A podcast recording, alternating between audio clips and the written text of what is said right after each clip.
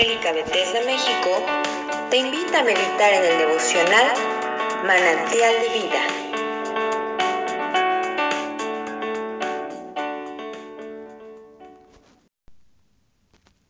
Que el Señor les bendiga, queridos hermanos. Les saluda su hermano en Cristo Jesús y pastor Omar Castro. En esta oportunidad se me ha encomendado dar lectura al capítulo 2 de Isaías y del cual posteriormente haremos una breve reflexión. Así, acompáñeme a esta hermosa lectura. Y dice así el capítulo 2 de Isaías. Lo que vio Isaías, hijo de Amós, acerca de Judá y Jerusalén. Acontecerá que en lo postrero de los tiempos, que será confirmado el monte de la casa de Jehová como cabeza de los montes, y será exaltado sobre los collados, y correrán a él todas las naciones y vendrán muchos pueblos y dirán, venid y subamos al monte de Jehová, a la casa del Dios de Jacob, y nos enseñará sus caminos, y caminaremos por sus sendas, porque de Sión saldrá la ley y de Jerusalén la palabra de Jehová. Y juzgará entre las naciones, y reprenderá a muchos pueblos, y volverán sus espadas en rejas de arado, y sus lanzas en hoces no alzará espada nación contra nación, ni se adiestrarán más para la guerra. Venid, oh casa de Jacob, y caminaremos a la luz de Jehová.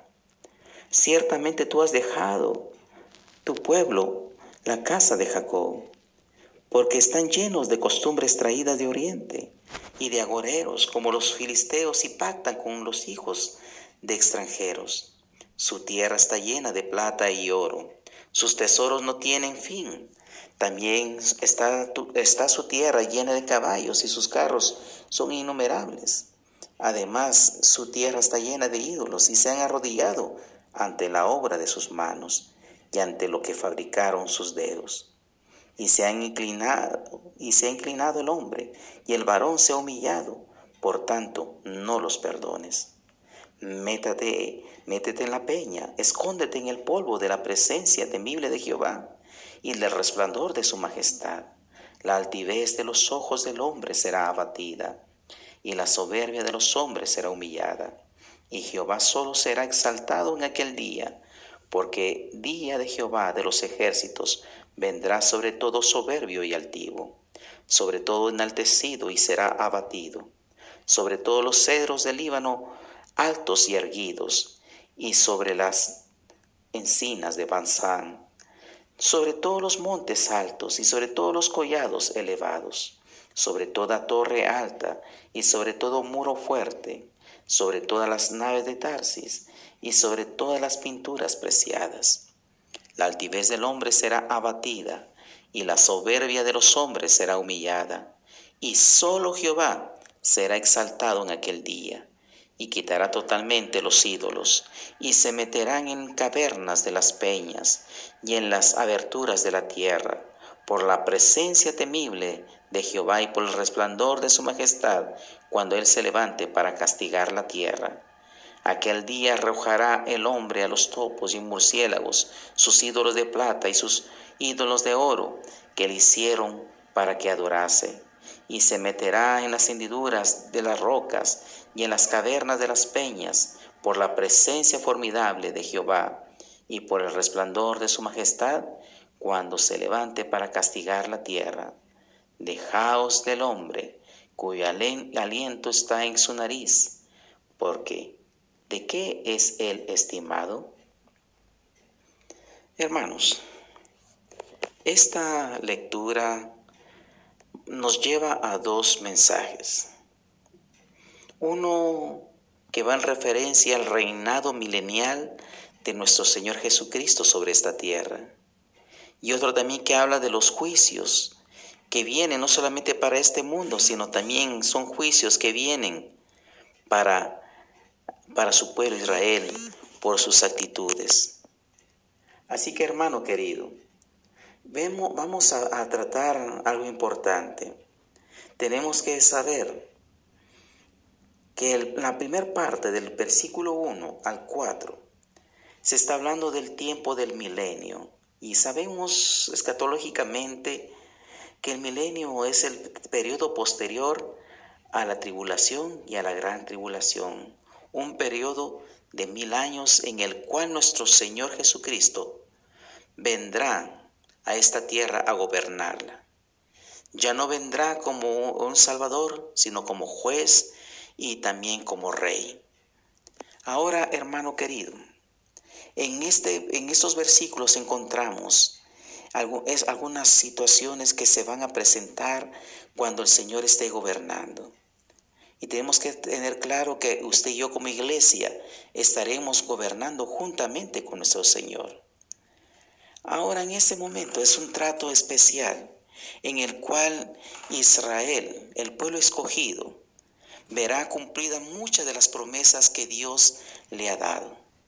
En ese momento y en ese tiempo, el pueblo de Israel será la nación que estará en supremacía.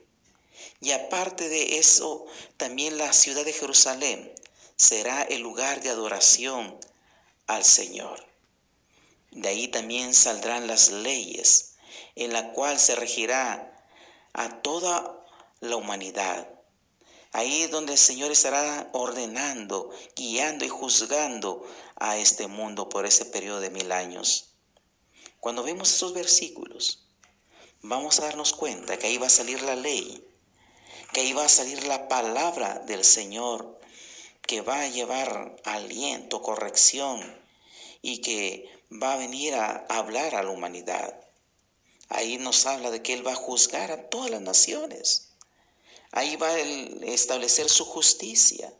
Él no va a permitir en ese periodo de tiempo ninguna guerra, no va a tolerar que haya violencia una vez más, que se levante nación contra nación, no. Ese periodo nos relata que las armas que se utilizaban o que se querían ser utilizadas para emprender guerras van a ser convertidas en herramientas de trabajo. Ya no se podrá levantar nación contra nación. Ahí el Señor tomará el control de todo lo que esté sucediendo en ese tiempo. Pero aparte de ello, la segunda parte también hace referencia a otro evento en el cual el Señor pone en claro la condición de, de su pueblo Israel, que había caído en muchos pecados, en desobediencia, que se había contaminado con los pecados de todas las naciones de su alrededor, que habían caído, hermano, en, en buscar idolatría, que se habían afanado tanto que habían que en lugar de buscar a Dios estaban buscando las riquezas, estaban buscando resplandor, estaban buscando fama, fortuna y que se habían alejado de aquel que los había escogido como su pueblo. Así que el Señor, hermano, les da un mensaje fuerte. Y Él les dice, verá que iba a haber un momento en el cual van a tener que esconderse delante de su presencia. Que tendrían que tener, hermanos, una actitud de temor, por, porque Él iba a juzgar a esta tierra y en especial a su pueblo también. Creo que todos, hermanos queridos, somos llamados a esa reflexión también. Hay juicios que vienen sobre este mundo, pues sabemos que este mundo se ha levantado y se ha revelado contra su creador. Hoy en día, hermanos, estamos viendo cuántas cosas espantosas de cómo el hombre blasfema, cómo el hombre eh, se opone a todo lo santo, a todo lo divino, cómo, el, la humanidad y los gobiernos han sacado al Señor de, de todo en sus planes.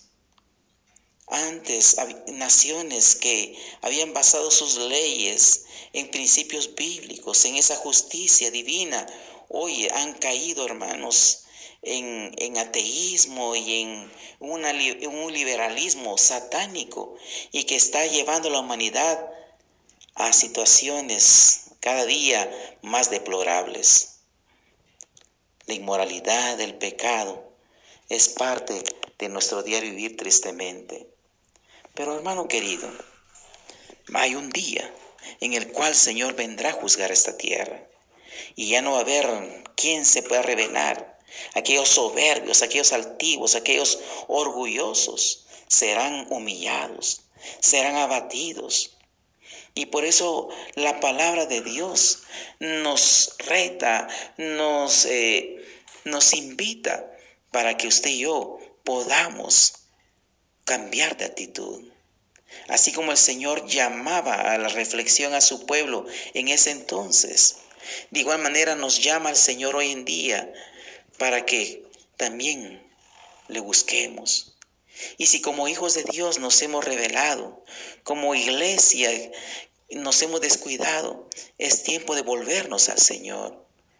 No esperemos la corrección, no esperemos el castigo, porque la Biblia nos es clara en decirnos allá en el libro de Hebreos que al que toma por hijo, él corrige.